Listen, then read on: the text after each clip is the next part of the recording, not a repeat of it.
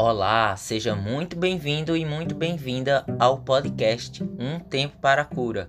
Eu sou o psicanalista Armando Nascimento e uma vez por semana me atrevo a trazer aqui algum tema que possa fazer aí sentido para a sua vida. E hoje não seria diferente. Vou falar sobre superação.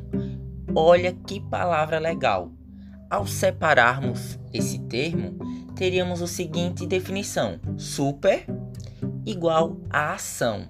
Então, superação significaria satisfação e maravilha com disposição e força. Então, veja que palavra aí muito interessante. A palavra superação, ela pode identificar.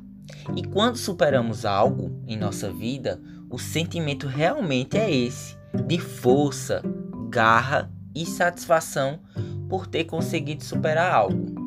Mas até que a gente chegue nesse momento, às vezes passamos por alguns percalços, aflições, medo e a danada da ansiedade, que é um mal comum entre nós seres humanos.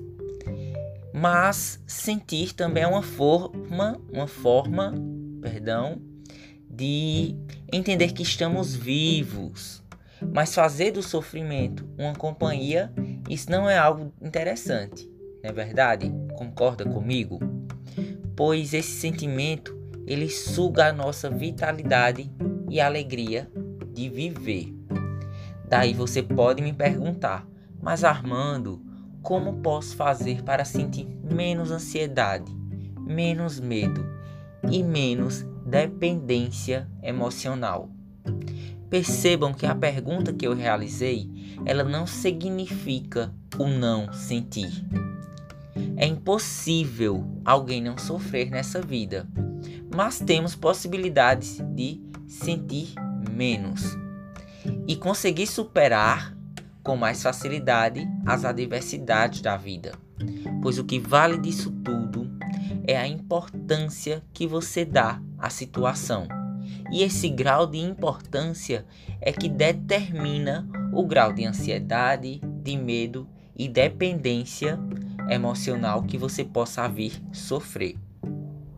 Então eu vou falar aqui de três termos separadamente, né? Sobre a ansiedade, medo e dependência emocional.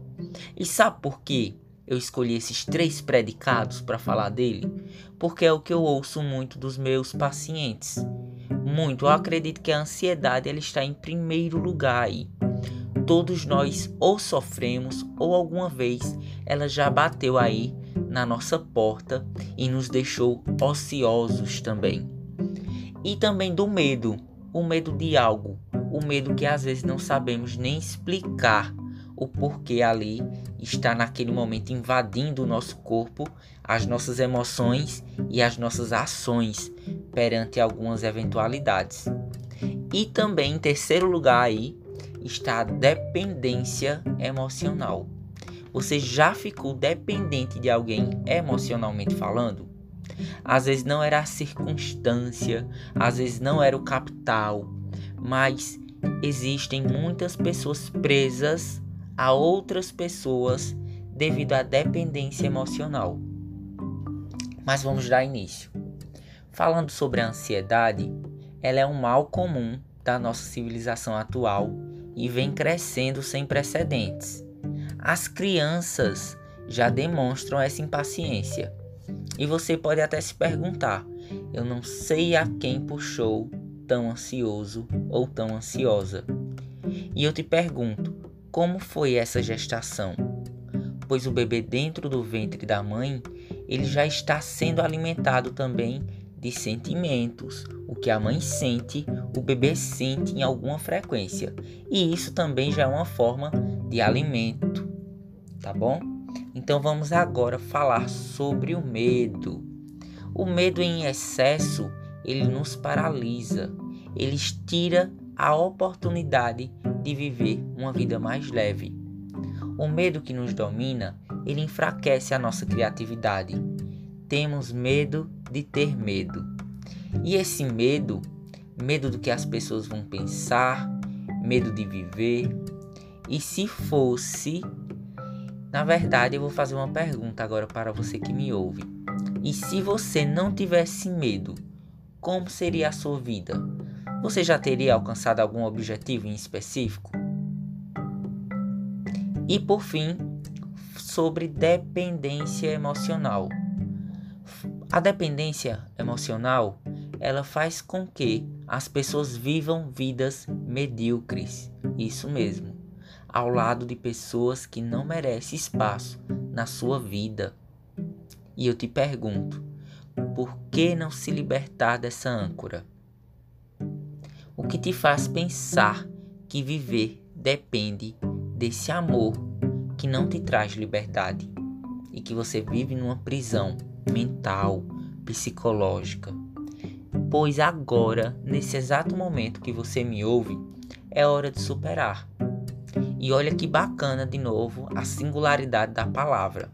Super mais ar, que significa te dar mais liberdade de sentir o ar entrando em seus pulmões.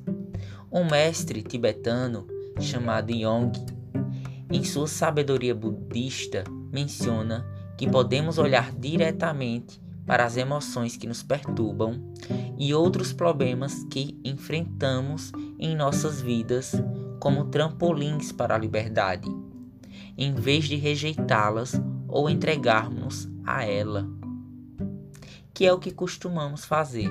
Nos esquivamos da dor e às vezes fingimos que ela, às vezes fingimos que ela não está ali, tentando se distrair, mas isso pode até funcionar enquanto, enquanto estamos em vigília. Mas ao anoitecer, as emoções elas assumem um papel inevitável de insegurança e medo. E o que eu quero dizer com isso?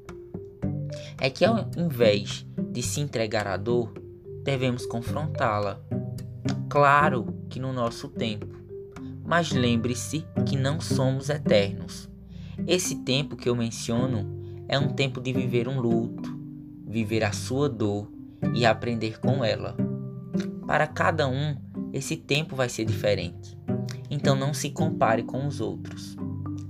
Para que você consiga viver uma experiência autêntica e duradoura de sabedoria, confiança e clareza pois a alegria pode existir no lugar da dor, sabendo que você nunca mais será o mesmo, pois somos seres de ciclos e estamos sempre mudando ou acompanhando as mudanças ao nosso redor.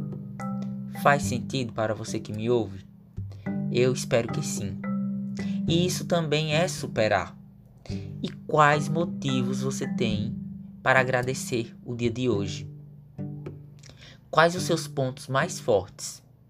Por que vale a pena ser feliz, independente da idade que te acompanha? Você já se elogiou hoje?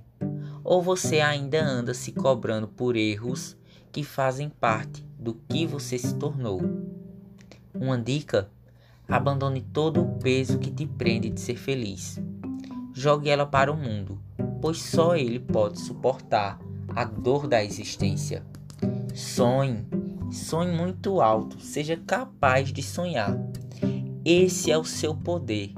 Imagine-se sendo o ser humano que você sempre pensou e acorde com atitudes para superar e autenticar o seu sonho. O padre Fábio de Mello uma vez citou: Gostaria de me tornar a pessoa com quem eu gostaria de conviver. Então seja essa pessoa. Então, tente se desprender das âncoras que te impedem de fluir uma vida mais leve. E que lugar no mundo você deseja pertencer?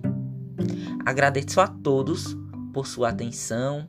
Reflitam bastante e busquem superar a tristeza e o medo que andam te paralisando. Aprendam a buscar e a pedir ajuda. Isso não é motivo de sentir vergonha.